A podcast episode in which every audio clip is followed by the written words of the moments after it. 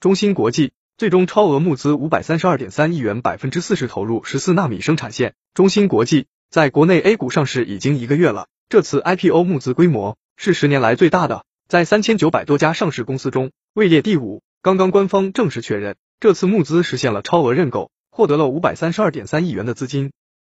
中芯国际七月十六日在 A 股科创板上市，发行价二十七点四六元，首次上市大涨超过百分之二百，市值超过六千亿元。盘中一度高达六千五百亿市值。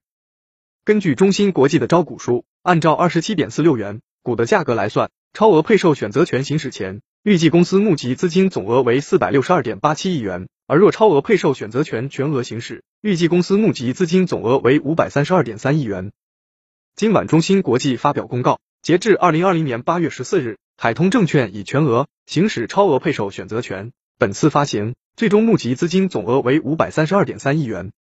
对于募集的五百三十二亿元资金，中芯国际之前已经公布了它的三大方向，百分之四十将用于十二英寸芯片 S N 幺项目，百分之二十的资金将作为公司先进及成熟工艺研发项目的储备资金，剩余百分之四十作为补充流动资金。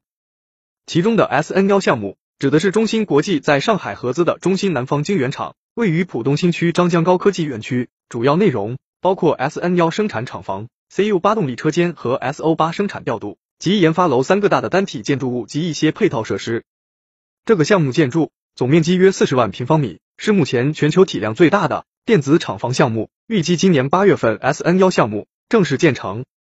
S N 幺项目实际上是国内第一条十四纳米工艺生产线，建成后产能可达三点五万片晶圆月。S N 二产能也是一样，未来还会继续升级到更先进的工艺。将极大的提升国内十四纳米及以下工艺的制造能力。更多精彩内容，敬请关注每日 IT 快讯。